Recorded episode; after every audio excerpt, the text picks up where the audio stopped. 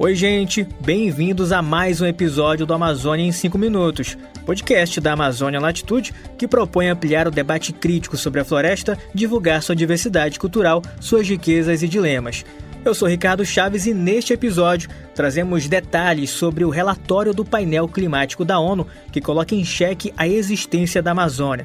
Para falar sobre o tema, nós conversamos com o professor Carlos Nobre, destacado cientista na área de estudos sobre o aquecimento global. Também temos outros destaques. O pesquisador Carlos Walter Porto Gonçalves nos lança uma reflexão sobre a relação dos povos da floresta e o econegócio. E tem mais. Nesta semana, a Amazônia Latitude publicou uma série de reportagens que falam sobre violações de direitos sociais. Crianças estão passando fome por conta disso. E a dica musical deste episódio tem tudo a ver com os temas que vamos tratar. Conheça Sebastião Dias. Devastação é um monstro que a natureza atropela. Essas manchas de queimadas que hoje vemos sobre ela são feridas que os homens fizeram no corpo dela. Sigamos com as informações que separamos para você, ouvinte do Amazônia, em 5 minutos. Um relatório sobre mudanças do clima, divulgado pela Organização das Nações Unidas, alerta sobre impactos irreversíveis que causam um aumento expressivo na temperatura do planeta. O texto afirma que as emissões contínuas de gases do efeito estufa podem romper um importante limite de temperatura em 2030.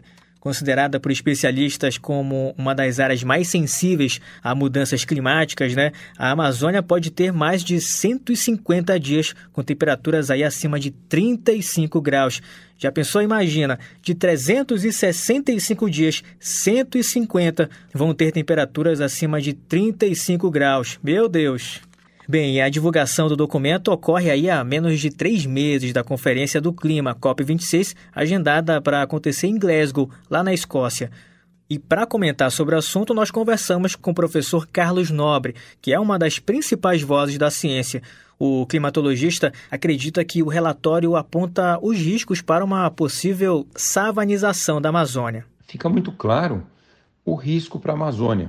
É, diferente dos trópicos na Ásia e na África, em que as mudanças climáticas indicam um aumento da, das chuvas, na Amazônia, os cenários futuros, mesmo mantendo a temperatura no máximo um, um grau e meio, que é o, o, objetivo realmente importantíssimo e que nós temos que, que cumprir, é, na Amazônia há uma diminuição média das chuvas, há um aumento da intensidade de secas extremas, de ondas de calor.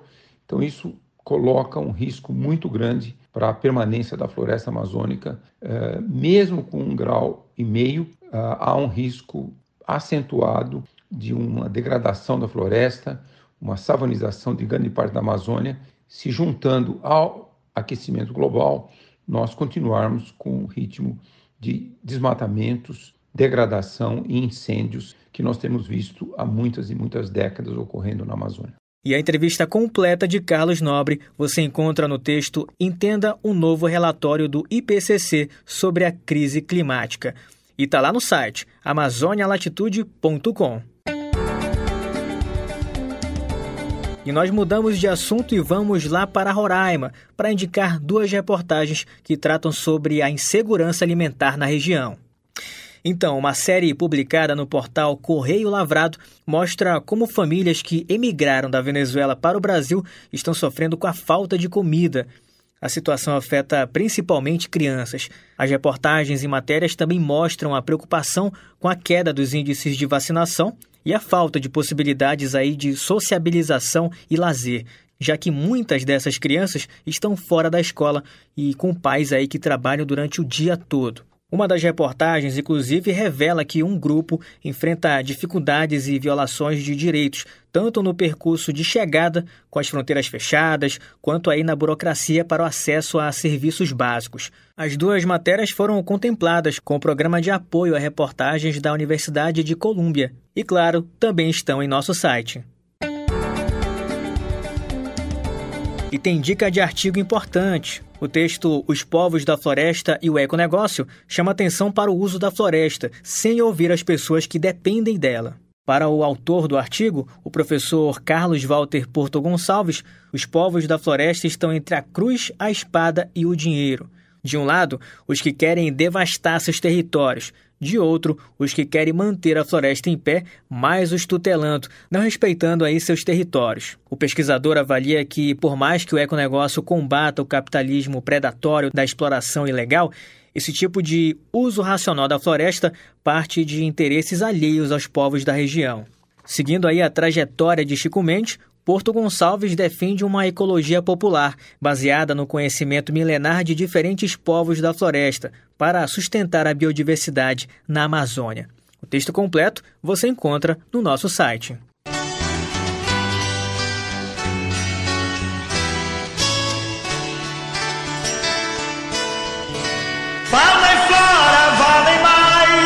valor que o ouro tem.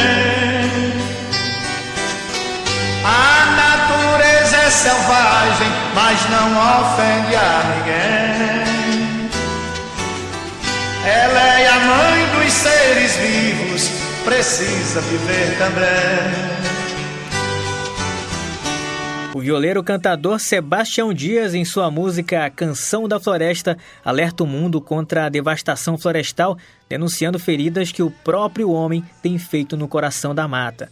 A canção, inclusive, foi regravada por Raimundo Fagner e Zé Ramalho. Sebastião Dias canta sabiamente. Tombam árvores, morrem, queimam matas, ninguém vê. Que o futuro está pedindo uma sombra e não vai ter. Pense em Deus, alerte o mundo pra floresta não morrer. O Amazônia em 5 Minutos é uma produção da revista Amazônia Latitude. Revisão e produção de Matheus Ferreira. Eu sou Ricardo Chaves, siga a Amazônia Latitude nas redes e divulgue o nosso trabalho. Ajude a fazer a ponte entre academia e sociedade. E é isso. Até a próxima. Pra ninguém lhe assassinar. Use as mãos, mude uma planta, regue o chão, faça um pomar. Ouça a voz dos passarinhos, a floresta quer chorar.